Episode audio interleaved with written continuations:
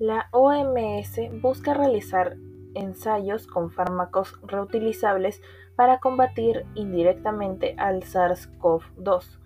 Al fallar el primer prototipo, lanzaron un segundo con un tratamiento de 14 días para encontrar fallas o aciertos.